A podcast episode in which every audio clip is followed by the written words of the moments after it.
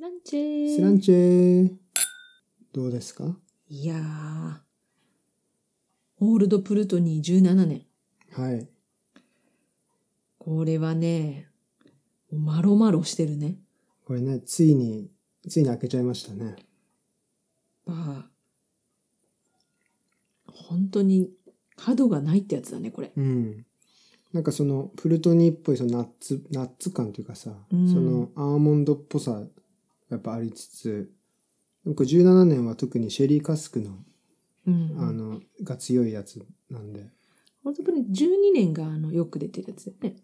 そうだね、12年が多分スタンダードな、普通のやつじゃないかな。 12年はもうちょっとやっぱり爽やかな味がしてるけれども、そうね。これは本当に、まあ、入れてる樽の違いもあるかもしれないけど、うん。結構その12年はバニラ系とか、うんハニー系。まあ結構。本当にやっうん。ぱ年数を置いているそうね。味がしますね。で、結構この、特に多いのはやっぱバーボンカスクうんうん。で、まあ中和させてるのが、まあプルトンに、オールドプルトンには多いんだけなるど、ほど。わざわざこれ17年っていうなんか変なの買ったんだよね。うんうん。なんか結構偶数年が多くて、うんうん12、18みたいな。で、17はなんかその時売ってて、なんかこれたまたましあのシェリーカスクで、あの、待ち合わせしたやついっぱい入れてるよっておすすめされて、で、当時買ったんですね、確か。気に何入年ってに。買ったんだっけえ、 これ買ったのが2019年の1月に、すごいね。3年半前だ。 3年半前に我々調理所行ったんですね。行ったね、スコットランドに。ちょ、まだ行った時だね、ギリギリ。そう。プルトニーってどこにあるんですか、プルトニーはもう本当にスコットランドの、スコットランドというかもうだからグレートブリテン島の北ですよ。そうだよね。むっちゃ北。むちゃくちゃ北のね、むちゃくちゃ北。あの、ギザギザしたところもうほほギザ、 いっぱいギザギザしてるんだけど全体的にギザギザしてんだよ、ね。結構あのさ、スコットランドの上のチョンの、チョンギザギザの右側ですね。そうね。まあ、グレートブリテンと最も北のチョンの右の方だ。なんか最近した言葉だけど、あの、500マイルズの、ああ、そうね。の中の。 500マイルズ、なんかパスみたいな、ルートそうみただいな。ね。まあ、スタンプラリーみたいなね、のが。いや、そう。あの時思い返してみたらさ、あの、ルイス・ハリス島っていう結構大きい島があるんですよ。うん。スコットランド西側にね。うんうん。で、まあそこ行ってみたいなって。昔から私スコットランド行った時からずっと思ってて、思っててね。あの結構トロピカルなね。トロピカルでもなんか その植生は違うけれども、全くトロピカルじゃないけどあね。の水が、海がすごい青いの、ブルーな、本当に浜が白くて、うん。あの、そうだよね海の色ビーチが、がねそう、水色っていう、まあ、のが割と西海岸多いんだけれども、特にルイス・ハリスは多くて、まあ本当はそう夏そうに行けたらよかったんだけど、まあ私当時レストラン働いてて、休みが1年いの中でも1月うん。が1ヶ月取れるから、まあそこにね、合わせて、まあ行ったわけですよ。だから1月はもう丸々1ヶ月証拠休みだったんだっけそうそうそうそうそう、当時ね。そうだで、よねまあ、ルイス・ハリスと回るだけでも結構距離あるし、うんめちゃくちゃルイス・ハリスだけでも楽しいじゃない。そう。あと蒸留所1個あるしね。そう、すっごいマイクロの、マクロのね、そうちそっうちゃい。。あのね、いつも読めないんだよね。ななんて読読めまむせんあれはものうかわかんない。いやなんてもね、本当にでも、でもちゃんと運営してるんだよね。知あってるの、シーンとかもさせてくれるし、そうそういなんかちょっとしたちっちゃいツアーみたいなのもしてくれる、うん。まあ、蒸留所もあるし、やっぱ港町なので、美味しいホタテとか、カキとか、そうそうそもあるし、羊とか牛とかう。うん。系のそういう系っていをうねねやってるっていう、まあ、ルイス・ハリスに行ってエンジョイしたうん。後に、いや、まあこのままセントアンドレス帰るのはさ、みたいな。あ、あとだっけそうかそうか。後うんうんうん。もともとオークニー島って、オークニー諸島っていう、そのスコットランドのまた北の東側にある島には行ったことあったわけよ。こハちイらラね。ハイランドパークとそうそうそうスキャパー蒸留所がああるる。。大国ですか。はい。だけどもう一つさらにその東側に一個あるのよね、上に。ああ、そその北東に。そう。それがシェトランド島っていはははうは島があって、まあそこにもうどうせなら行こうよと。そうね。どうせうんさ、あとまだ 2, 2週間ぐらいさ、休みもあんだし、島制覇したいしって思って、行く、その、だから西の島から東の島に行く道中に、まあ寄ったわけだよね。このプルトニーには。はね。だから、だから19年のあの辺ってもう、なんかドイツにさ、将来移住するみたいなことが決まってて、そうね。結構だからもうこの、この時期しかないみたいな感じで焦ってさ、今まで行ってない場所、めっちゃ行こうっていう感じでもあったんじゃないかな。休みも長期であったのは良かったよねそうだよね私たち結構スコットランド自体はさ本当にさ1泊2日みたいなのでキャンプしながら行ってたじゃない、うんうんもう毎週末使ってうん。キャンプ行くって感じだったけど、やっぱあれだけ長期でこう時間が取れて、まあ、かつ他の年はさ結構他の国に行ってたじゃないアイスランド行ったりうんうんモロッコ行ったりとかさ行ってたけど、まあ、国内もう回ろうよみたいなねドイツ行く前に。はいはい。で、まあ、もっともっとずっと行きたかった島々に行きたいってなって、だね行っでて、北の方に行ってたそうでちょう小ど田そうだ。僕もなんか論文があの時、なんかアクセプトがほぼほぼアクセプト決されてまってて、そうそうなんか肩の荷が下りて、うんまあ、なんか、よっしゃ、うっひゃーって感じだったよね。ウェーイってなもっうウてェてーイってなってたよね。でオールドブルトニーってやっぱかなりさ市販されてるじゃん出てる、そうね。まあ、だい結構見るよね。うん、お酒だったけども蒸留所には行ったことなかったから、うん。でまあもうねそういう行きづらい場所にあったからせっかくこっち側にいるし行っちゃおうかって言ってそうですね。行ってでまさにこれは渡るのあれだよねその論文まあその当時のアクセプトされた論文に対してではないけどその時になんか開けちゃったんそうでそす。うもう、その前、その別のやつはそ ねうそのなんか論文がその通るたびにボトルを開けるっていそうそううそう儀式があって、うんで、その時ちょうどアクセプトされたからもう開けちゃって別のて、前買ってたやつもはのね。ちょっと次なるやつが必要だっていうことで、ね17年ちょっといいやつをね。まあね価格結構ないいやつですよいやーね思い切ってええ買って買ったんですよねで。やっと最近それにふさわしい ふさわしいまた論文が論文がまあ、その間にもいっぱいあったけどもうんまあ、まあ、うん、まあね。まあ中でもふさわしいだろうというもの ようにやくですよ、3年越しでね。はい。開けたんだよね。開けた、開けたんですよ。このオールドプルトに感慨深いですね。うん。あの、とてもいいね。うん、いや、いいね。そういえば、なんか今思えばさ、それこそ、私たちその、先月、スコットランドにね、行ったって話ここでもしたけど、うん。結構割と近くまでね、むっちゃ近くまでいたのよね。んそうで、もまあ寄ろうかなって話もしてたけど、まあ、まあね、まだあるから。若干のあと、うんまあ、行きづらい場所にあるかうんうんうら、んちょっとスルーしちゃったけど、そうそうそうまあ、近くまで行ったよね、だから。なんか久々に、うん。私、あの北のあの、そこすごい好きなんですよ。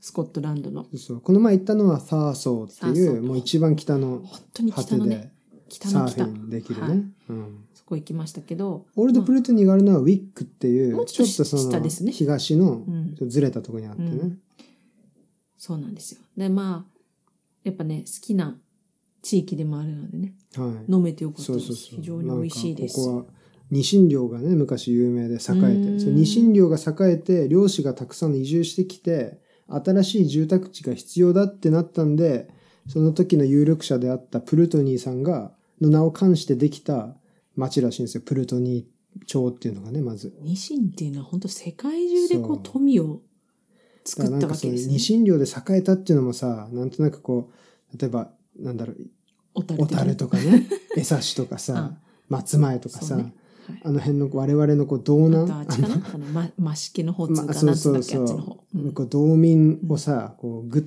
グッとくる掴むのがありますよねあやっとぱ日り。本海沿岸はい沿岸ね。ニシンそばかとか言ってねニシンそばはねなかったけ どウィックには。でもそういうそのニシンで栄えたところでできた。ああのあ、そうか、プルトニーって名前だったんだね。でそうだからプルトニーはだからそのスコッチのシングルモルトの蒸留所では珍しくもともと人の名前がついた蒸留所ですね、うんまあ、いプルトニータウンって一応町地区の名前になってるっぽいけど人の名前なのはなんかここしかないみたいな感じらしいですねなんか割と最近、こう、若い3年とか5年とかのもの飲んでたから、こういうエイジがすごい深いもの、うん久々に飲んだので、そうだうね、ん、なんかやっぱり、大人だね。大人びてない、やっぱさ15年超えてくると、まあ、20年近くなってくるとさだいぶ変わるよねやっぱね本当人間も言うじゃないこう、うん丸くなったね、みたいな。人間だとね、17とか一番なんか、反抗わ期やのだ。わやだけ ど、わやかなうんわかんない。わやじゃない、17。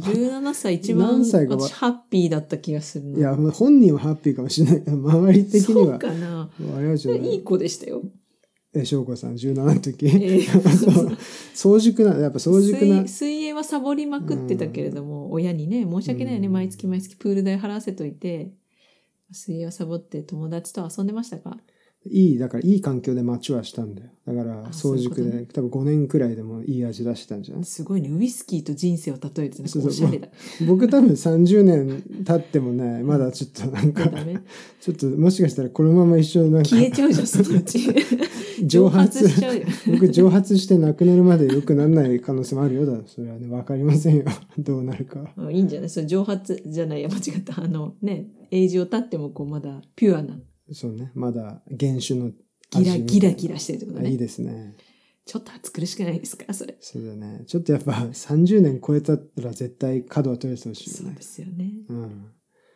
まあはいそんな感いじやで、いまあ、オールいやドプルトン素晴らしいいや、はこれよく飲めて幸せですよ僕ははいこれ、そう思いいます。で、で今なんと今日はね日はもうついについにでウイスすキーよ。の話し伸ようばってしことにで伸ばして話ですよね。ウイスキー検定のはい答え合わせをしたと結果が出ましたっていう話はしましたよね。うん前ね、昔、まあ昔も昔になっちゃうね。もう何ヶ月前か覚えてないや。うんまあ、2人とも合格して、素晴らしい詳しい点数の内訳は出まして、うんうんまあ、合格点が6割以上。私はまあ65あ点。もう え開示しちゃうも感うじ全ですか然ここはもう恥ずかしくありません。まはあ、い素晴らしいです66点合格ですもんねお父さんは私80点でした嫌なやつですよ。いや それちょっと悔しい けど僕はもうちょっとなんか行きたかったけど90以上ねいやそんなのさ私だってそうですよ、まあまあそうだけどでもさ問題見た時思わなかったこれは無理だっていや無理だって悟っ たねなんかあうこれわーってーあーってなるよねもうな全然僕なんかまずあの座ってうん時間制限時間ある状態で問題用紙開いてテストあのマークシートにマークしたのってさいつだろうもう大学のセンター試験とかじゃない最後いやもうなんか本当何まあ年ぶりあれいそれもそうだけどさやっぱまああの状況単純にもう本当難しかったねやもうなんか難しかった本当にう受かるかなって思ったぐらいだったから本当いやギリギリ、受かるかと思うよギねリギリだけど受かってよかったですよ、うんなんか目の前にいる証拠はなんかやっぱ書き込んだりしてるしやべえなんか、ま、この人めっちゃ書き込んでるとか思って不安になるしさ典型的な僕ナーバスな受験生みたいになっててなんか、もう私はねうん、 無の境地に入ってたあ 素晴らしい ね。やっぱ集中あも力うが。ね集中力が。これはもう、なんならもう鉛筆をコロコロ転がすぐらいの勢いじゃない と。で、まあその中でも100問あって、そうですね。こまあ、れ100問さすがに抜粋するのは大変だし、うん本当自分たちでも解読がまだ未だにちょっとできて いない問題も 非常にあるので、うんまあね。ちょっとこのを噛み締めるには時間がかかるなってことで、今回はこの中から、まあトピックとしては、ウイスキーの原料そうね。になんか、関する部う分をね、ん。まず、どういう問題があるかって、そのウイスキーの原料系の問題、作り方系、原料系の問題と、産休についての話三級、ウイスキー検定、すみません。三級ですね。うん、スコッチの、スコッチウイスキーの問題しか出ない三級なんですけど、そうね、まあ、あとスコットランドのウイスキーの歴史そうだね。と、でもまあ、あとでも結構スコットランドの生活の話とかも出てたよスコッね。トランドの文化とかの、まあ、ウイスキー絡みのねそうねところが出る産級で、まあ、問題大別するとそういううん原料系、作る作り方系の問題とあとはウイスキーのそういう種類銘柄系の問題とあとはそのウイスキーの蒸留所をこうし所有しているそのカンパニー会社オーナーの会社が何かみたいなそういうちょっとビジネス寄りのなんか話なんか3種類のなんか感じなのかなって思ったけど。うん。まあそうだんね。な感じだよまあね。で、その中でも原料についてが、まあ大体10分の1くらいの割合を占めていたので、でも結構その内容も面白いなと思ったから、今う回ん、まは。あそうだね。このポッドキャストで喋るじゃあ、な大地さら、ん問題です。はい。ウイスキーの原料3つお答えください。そのえこれはなんか 新しい問題ですか。じゃじゃん。原料はまあ水とうん。あのモルトと、うん。あとはイーストじゃないですか。本当にそれでいいですかおえー、待って水とモルトで糖化させて、で、で、でイースト入れていいんじゃないですか。とはもう原理ないでしょダンはい。正解ですああ。別によかったここで引きを伸ばす必要はないんですけど。うんまあ、そうですね。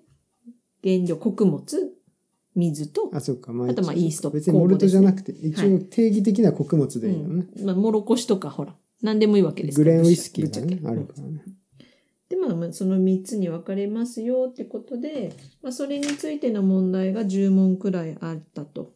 うん。で、その中でもね、私結構面白いなって思ったのが、水について面白いなって思ってて、第1問。そう、じゃじゃん。第1問。はい。第1問、じゃじゃん。読みます。次のミネラルウォーターの中で香水に分類されるものはどれか。はい。もうね、あのね、ブランド名が出るわけです よ。えいいんじゃないですか。 1、はい。エビアン。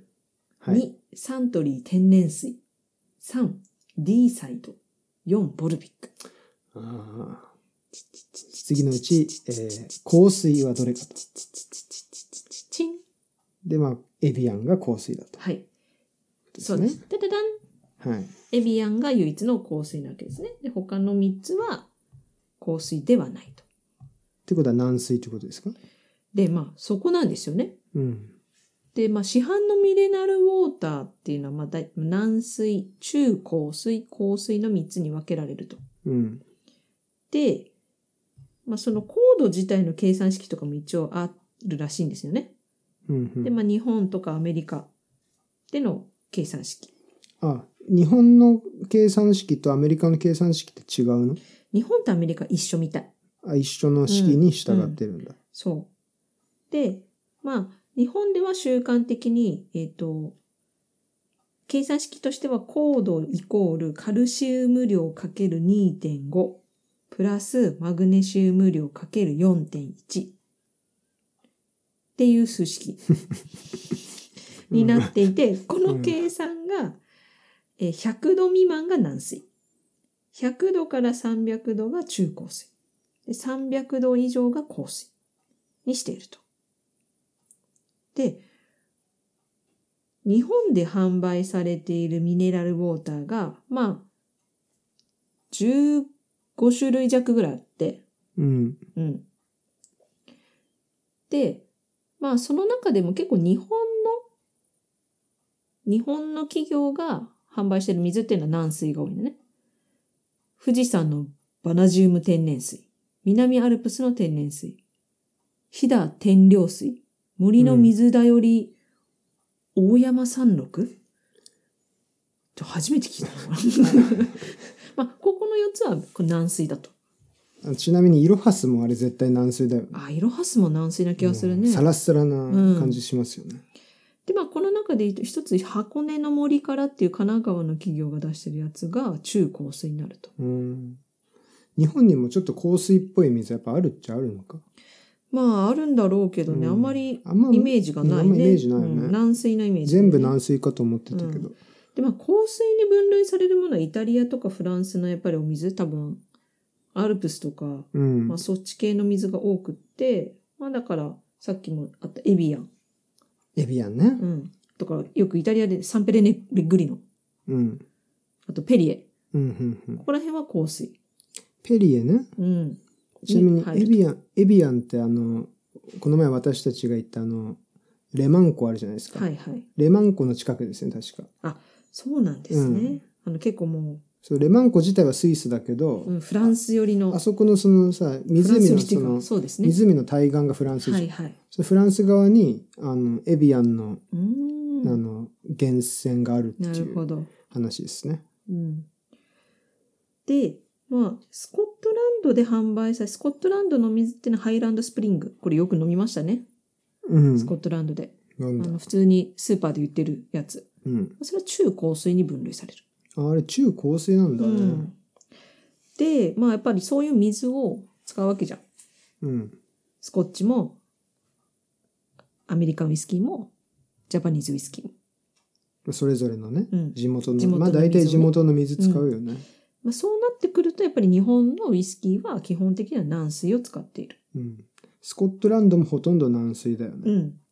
あのもう水道水が軟水だもんねこ。の D サイドなんてすごいじゃないこの軟水度合いが。こ軟水道がすごい22っていうめちゃくちゃ低いね。れ D サイドってさ、ファイフの近くだったよね、確か。ああ、そうかも。うん。そうかもしれない。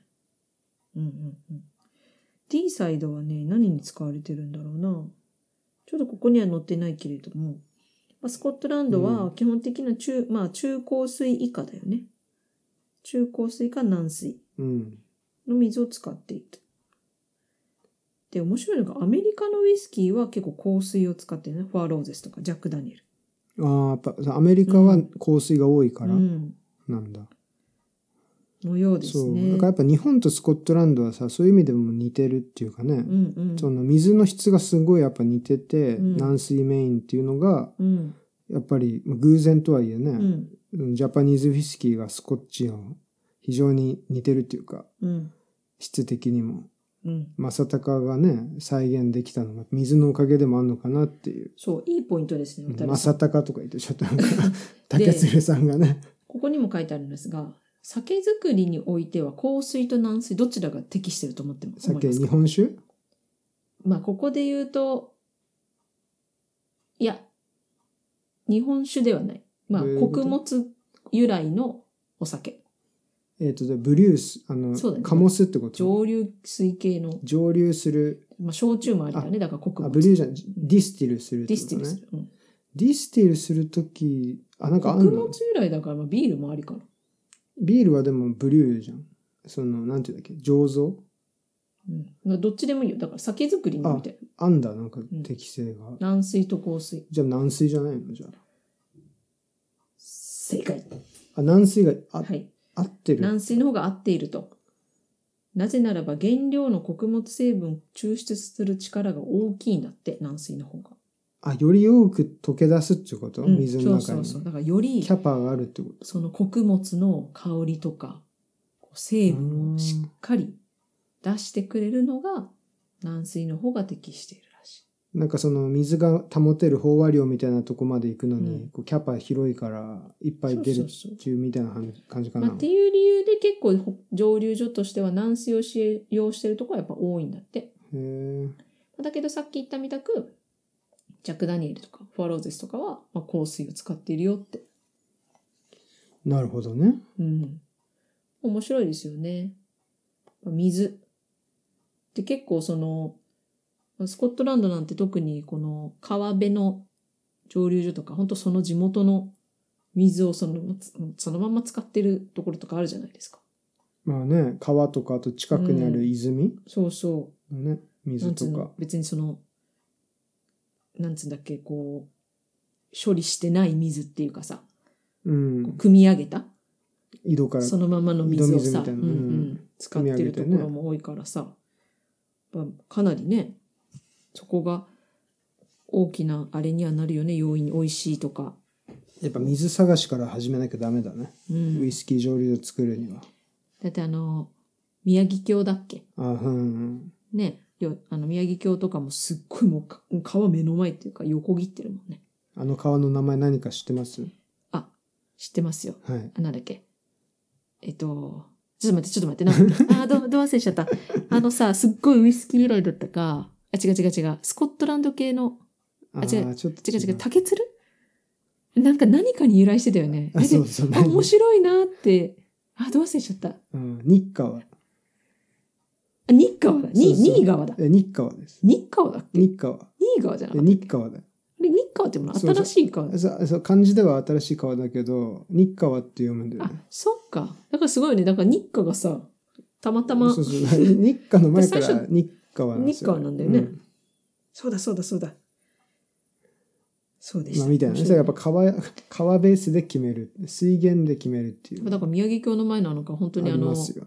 色味とかね面白いよねうん。だからあそこデータあんのかね、わかんないけど。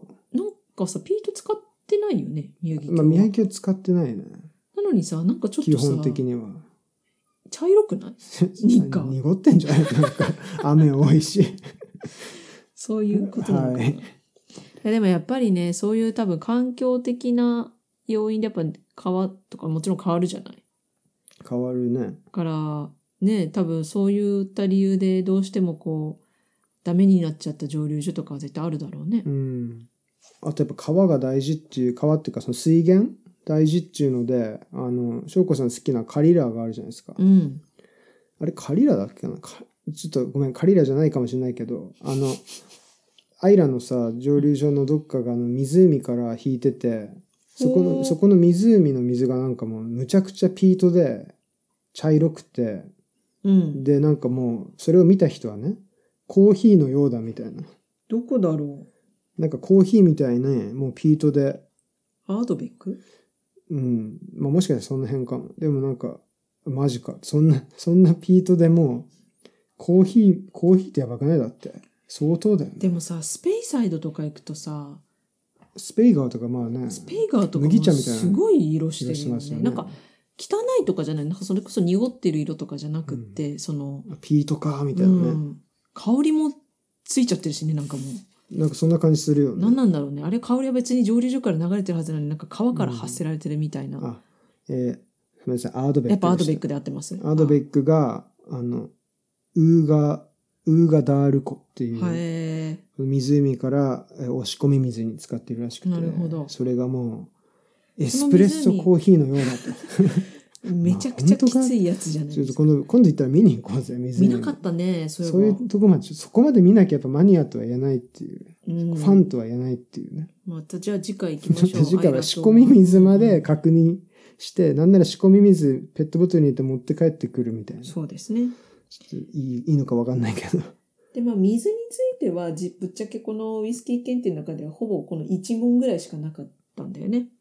で、あとそうは、ねその、穀物穀物の問題いきますの問題が結構5、6問あって、はうん。い。まあちょっと、まあ、け結構というかもうす、ものすごいマニアックというか、えこれマニアックだよ。この82番とかすごいマニアックじゃない82番、ウイスキーの原料となる大麦について述べた次の文章で正しいものはどれかっていうね。もうこれね、なんかもう本当なんか大学の入試でもやってるのかっていうぐらいの、あれだったよね。うん。国試みたいだよ。あ、それか。まあ、とか、うん。まああと麦系でいくと、スコットランド産大麦に革命をもたらしたとされるゴールデンプロミス州はいつ頃登場したか。これだからもう大麦の種名だよね。うん、ゴールデンプロミス種。そうだね。うん。年代を聞かれるとはっていうね。まあ私これ正解し,、うんてますけダどル。さん正解してますね。すごいっすね。なんかそれまあまぐれですかいや、あの教科書に書いてあんだあったんだけど、 たまたま直前読んだんじゃなさいすがですよ一ね。夜漬けじゃないですか教ね。科書に読んであることをしっかり読み込んでるっていうのが渡るさんらしいですよ。でもなんか60年代うん。なんですよね。このゴールデンプロミスう種が。ん。で、やっぱなんかこの60年代以降のウイスキーと、その前のウイスキーっていうので、またなんか、あるらしく、そのやっぱ違う、そのゴールデンプロミス種以前のものか以降のものかっていう話が前なんか誰かがしてて、もうそんなのあんま残ってないけどね、ゴールデンプロミス種以前のウイスキーなやっんてぱさす。ごいね。ちゃんと深くまでこう理解しているっていうのがいや、あんまり理解っていうか、私だけ多分これ丸暗記するぐらいしかもうでもだかでらき、ないもん。でもまあ、言ってみればその生産量増えたっていうことうんうんでうん一番は。でも味も違うのかわかんないけど、まあ、うんうんマニアに言わせれば多分味も違うんだろうね、きっと。まあ、あことこはまでわかんないと思うけど。やっぱバッグのその穀物ってこうその段階があるじゃないですか。うん。取った後にこうまあいるというかそのこともあれば発芽させる段階もあるしまた広げたりすることもあるし粉砕してこう細かくねすするとかうん。結構穀物には結構時間がかかる部分かなって言って、まあ、そういうのでこう仕込みの前に大麦麦芽は粉砕されるとかね粉砕された麦芽の名称は何かうん。とかですねあなんてというんはですそかのえグうんグリストね、グリスト。うん、はい。これはあのこれはまあ蒸留所見学に行くとね、もう必何ず、度何度となく言われる必ず見せられるやつです。どうしようそれ間違ってたりするかな私僕ね、でも次間違って。ちょっと見てみあよグリストは合ってましたねよかったですうん。麦芽の引き分けで粒径が最も粒の大きさですねがお最も大きな外側の殻の部分を英語で何というかこれねうん私ねなんで間違ったかわかんないんだよね。うん俺もね、これね、言われてみればね、ハスクだよねそ。うはハスクだわって思ったけど、うん。そのフラ一回、そうね。なんかフラワうんうー、ん。ハスク、うん。グスリタッーチ。ツ、グリッツ。スターチって書いてあっうんてね、ハスクなのよ、あのこれ。そうそうグリッツはその真ん中のそそうそうそうそのう。中ぐらいのやつはいはいはい。フラワーが一番細ほんと一かい番細まあ、かいフラワーはわかるじゃん、うん小麦粉のフラワーみたいな、うんで、スターチでしょそうそう一番外がハスクだよねハスクなのよ。なあうんまあまあまあ。まあこういう問題が出るわけですよもうこんなのさ何何の役にも立たないけどまあウイスキー好きならねやっぱりこうこんぐらいは答えられて当然でしょっていうこの3級の問題ですよまあそうですね。本当に、あの間違っちゃいましたね2人してー穀物、まあウイスキーって、まあ、穀物が原料ですけど、まあ、穀物っていうのはまあ何があるかっていうと、渡るさん、どうぞ。ここもトウモロコシとかうん。小麦大麦、うん。あと冷えうん。ああ泡うん。そばとかねあああとそばそばそば、ライ麦とか。ああそっかそっかライ麦まあ、結構ありますよね。何でもいいんですよね、だから。ぶっちゃけ。うんあのあれ穀物あいつらなんなあい種なのあれ種種っていうかでもウイスキーのでいくと、だからミート発芽する前の発芽するから種なんだよね種じゃない。まあ、米もそうだよね。うん。まあ、だから米も穀物か。うん。で、まあ、だからああいう種のこ米と、は穀物か。穀物。うん。穀物とはって いうね。まあ、普通だ、コーンもあれ種だもんね、一応ね。種っていうコか。ーンもそうね。まあ、コーンはだから、うんよく使われるよね。それこそウイスキーにはね。そうですね。ウイスキーっていう意味だそうだね。うん。まあ、あと例えばね、別にウイスキーだけじゃないですか、穀物が使われるものって。ビールにもあるし、焼酎酒もしかり。ウォッカとかは芋メインなの。お芋だから、お芋は穀物じゃないもんね。芋は穀物じゃない、うねん。まあ、そんな感じですね。まあ、それが麦なんですけど、うんあキヌアとかもありますね、あとね。絹あったら穀物なの。キヌアは穀物のようですうよ。。んあの、すごいプチ、なんか、飛びっこみたいなやつでしょそうだね。あの、は美味しいよね、畑の飛びっこみたいな。キヌアは結構ね、こっち来ると結構サラダとかで一緒に食べたりとかうん、しますね。お米代わりに結構食べること多いね。そうだね。うん。まあ、あと最後に、三つ目の原料としてはイースト。あイーストね。これ出ましたね。イーストの、えー学名は何かみたいな。出なあかりっました、ありました。イーストの公募の学名を答えようというのがありましたよ。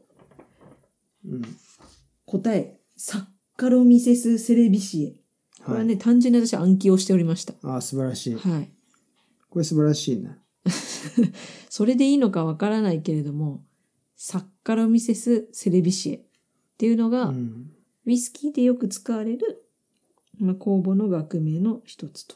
多分これね、あの、ウイスキー酵母だろうが、ビール酵母だろうがね、サッカロミセス・セレビシエなんじゃないのかなと思うけどね。あ、そうなんですよ。あのですね、もう何千という種類がまあもちろんあるじゃないですか。酵母って。で、さ酒つく、お酒作ったりとか、パン作ったりされる酵母の分類上的な講義の名前がもうこのサッカロミセス・セレビシエ。うん。らしいので。もう、ほぼほぼ。でもさ、うんだから種名としては、もう学名は一緒じゃ。うんん。でもさ、ビール酵母とかさ、ワイン酵母とうんか、パンもちろんもちろ酵ん母とかうんう、んウイスキー酵母とかっうてんうんあってさ、なんか一応めっちゃ使い分けててごまごま大事してたらねっていうじゃない。うん。味も変わってくるっていうじうゃん。ん。アルコール耐性も違うじゃん、確か。うん。あの辺はだからまあ、まあ、種じゃないけど、そういう変異みたいな、維持されてるなんかあんのかな。あるんじゃない多分。多分代々受け継いでてね。うんうん。そんな気がするよね。うん。だってだいぶね、なんか特徴違いそうだもんね。うんうんうんやっぱなんかあの、イギリスだとこう二大巨頭が、の会社があるようで、工房の会社がね。大体ほとんどそこの工房を、あスコットランドの上流では使ってると。うん。で、なんかあの、うちらが住んでた町のさ、すげえ近くのエデンミル蒸留所ってあったじゃん。うんうん。エデンミルは確か実験的にビール酵母でつなんかウイスキー作ったりしてて、うん。まあ失敗ししてましたけど あんまあんまり美味しくなかったけどうんうん。でもそういうなんかやっぱ他の酵母使うとどうなんだろうっていうのはやっぱあるよね実験的にね、かなり使ってるだろうね。結構それこそ、さっき渡りが言ったようにさ、ディステラリー酵母とか、ブリュワーズ酵母とか、うんビール酵母あとワインとかワイン酵母ワイン酵母とか。まあいろいろあって、それをね、ウイスキー作りに使ったらどうだろうかとか、そういうものはあるだろうし、ここにも書いたんだけど、サントリーね。うんうんは3000種類の工房を保有してて、まあそのうちウイスキー作りに好ましい200種類の工房の中から製品に合わせて使い分けてると。あ素晴らしいねすごいそうねたりしてるから、まあ、なんか、水とさ、穀物がかなり味に影響はありそうっていうのはイメージつくけど、うん酵母がどこまでさ、その味とかにね、風味とかに関わるのかっていうのはやっぱり、まだまだそのまだまだこう、未知というか。うん、そのなんかビールっぽくなった状態その発酵させてブクブクってなったときところで止めるビールみたいなところだったら結構味違ううんうんうんまだ分かりやすいと思うけど、その後蒸上留し流ちゃうしちじゃゃうんからね。そこで蒸留した後にさどこまで顕著に出るかってイ言ーうスとトのやっ影響ぱがりでしょそうそううん。難しいとこだよね。だからまあこうやってサントリーが相当数を使っていろいろうん、住み分けしてると、そのイーストの影響っていうのは見えてくるだろうね。うん、そうでもだからやっぱ思う興味深いのはなんか蒸留所でたまにさ原酒も売ったりしてるじゃんうんうんうん。もう、ウイスキーと呼べないんですけどね、3年経ってないから。でも原酒で売ってて、その原酒何個か買ってあるじゃん。ううだから飲める原酒ってやっぱ珍しいらしくて、やっぱ原酒だと結構美味しくないとこもある、うんみたいなこと言ってて、で原酒でも飲めるクオリティになってるとか、まあ原酒でまあ面白い味になるとうか、んやっぱ原酒でどんぐらいバリエーション出るのかなっていうのがちょっと興味あるとこだよね。やっぱさ、それってさ、そのこそここにあるようにさ、このスコッチの特徴っていうかさ、結構穀物とさ、工房さ、かなり会社を絞ってるじゃないうん。原産地を。うん。でもかなりこうクオリティが良い、良い数社に絞って使ってるから、うん。もう原酒もやっぱりもう美味しいんじゃないそうね。うん。もうなんか味が保証された酵母うん。と穀物。うん。で、まあ水はもちろんね、その地域のうんうんうんあれは出るかもしれないけど、まあ、基本的にはそんななんかね、急に汚染されるとかもないような、い大体一定のさ、クオリティを保った水を使ってるから、うん。まあ、結構美味しいんじゃないだから、原種も。こう、実験的にやったとしてもそう楽しめるそうなんかね。のかななんっかてその勝手な予う想んだけど。だからなんか原酒でいろいろな蒸留所のやつ試してみたいなっていうのはあるね。なんか、うんでもそう考えてくるとさ結構スコットランドってそれこそファイフ産の小麦あのむむ大麦を使ったりとかさ、こうやって酵母も絞ってたらさあの水が相当な役割を果たしてそうだよね。あ、大体そっか、その、いろんな蒸留所あるけど、うん、原料となる穀物大体ファイフ産だったりそ、うそう。でもヨーロッパ産も結構あるね。フランスとか、スあペもうインもちとろか。ん。うんで、まあ、まあ、ただ最終的にはもちろん樽の影響はうんあるにしても、そうだね。うんでもそうだから樽はもち樽がさやっぱ影響でかいのはもう当然じゃん、うんうんだからあんなのずっと長くそうそさう樽に入れられてねだから原味酒もに関してはそうで原酒でどこまで差が出んのかなっていうそのはの結と構地域の水というかさ、まあ、あとそうもちろんそのネックのねうんこのポットスチルのあそ形うだのねそ違のいそとかのさ、ホットスチルの違いっていうのまあ、ももちろんねあってでもそこら辺がさやっぱ一そこが原酒の味に影響するわけじゃうん、んうまずでもじゃあ影響するっていうのは理論で知ってるけど実際官能的にうん味としてどんぐらい弁別うちらができるもんなんかそれともマチュアさせて10年20年経たないとその違いもなんか出てこないぐらいのなんか微妙なもんなのかあの気になるなっていう。やっぱねはいでも原酒ってやっぱさ度数もすごいあるじゃないうん、がさやっぱなんかどうしてもそのアルコールの味が結構私はやっぱ先行しちゃうのもあるからなかなかねこう深深く味わうみたいあーなのがうまくできないし、まあ、な何杯も飲めないじゃんいくらこう口ちょっと含んでこうやめようみたいな思ううんままあ、あちょっと。うんでもなんか水で割ってねうん多分、うあんうんそそうのテイスティングする人はすごい水で割ってやるんだろうけどさすがにまあでもなんか、面白いよね。興味は尽きないですね、まあ、今回はということちょっで、とだからさ上流ねしてみたいん だけどそれ違法違法じゃん そこにまた落ち着くいやじゃあやってみたいねいつかあれ、違法ドイツもドイツはねなんかライセンス取んなきゃいけなくて、うん、そっかそっか。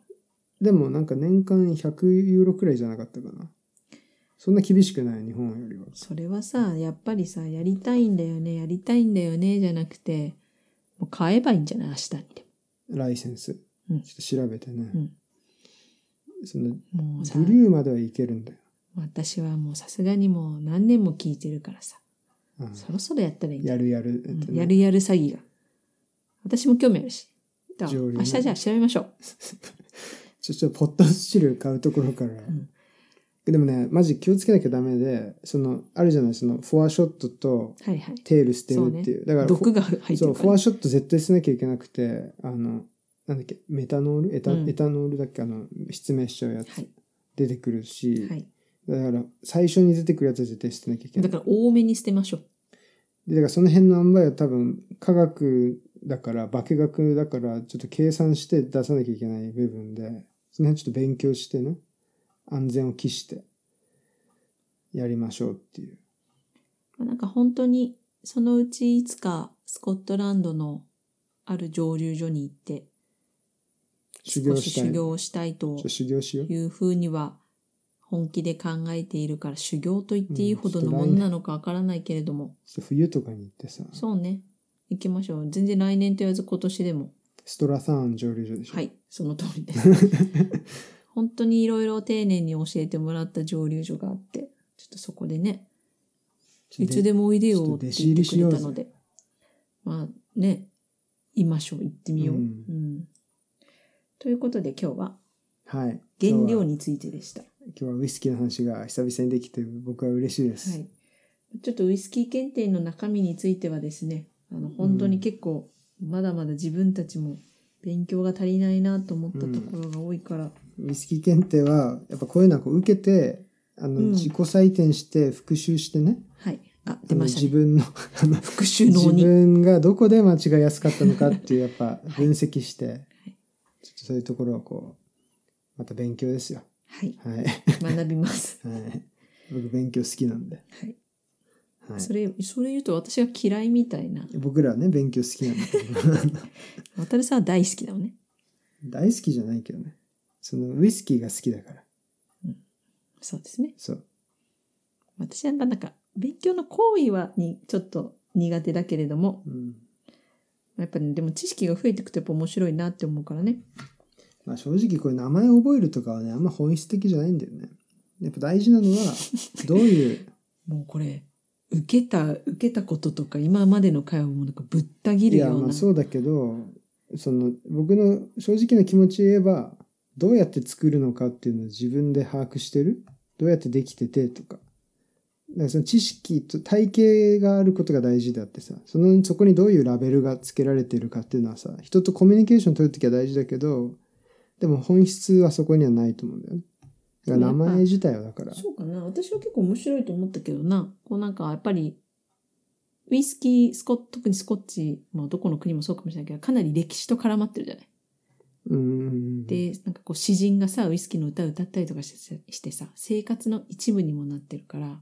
なんかそういうところとかも含めて、まあ、さっきは、まあ当たり前にその学名とかはね、まあいらないかなと思うけど、なんかそういうのはやっぱり面白いなって思うし、あーまあ、せめて、まあ、スコッチは好きだから、まあカナディアンとかアメリカンとか、まあ世界ウイスキーって広げちゃうと相当大変だけど、そううん、ちょっともうちょっとせ、せめてスコッチについては、もうちょっとそうね深く知りたいなって思いましたよ。私も賛成ですまあといってもスコッチだけで100種類ぐらいあるので、100種類というか100蒸留所ぐいらいや。もう奥は深い世界ですようんなかなか大変ですが、まあうんこれはゆっくり一生かけて頑張りましょそうしましう。ょうはい。はいじとゃあいうわけで、そういうわけでじゃあウイスキー飲みのましょ久う々に会でした。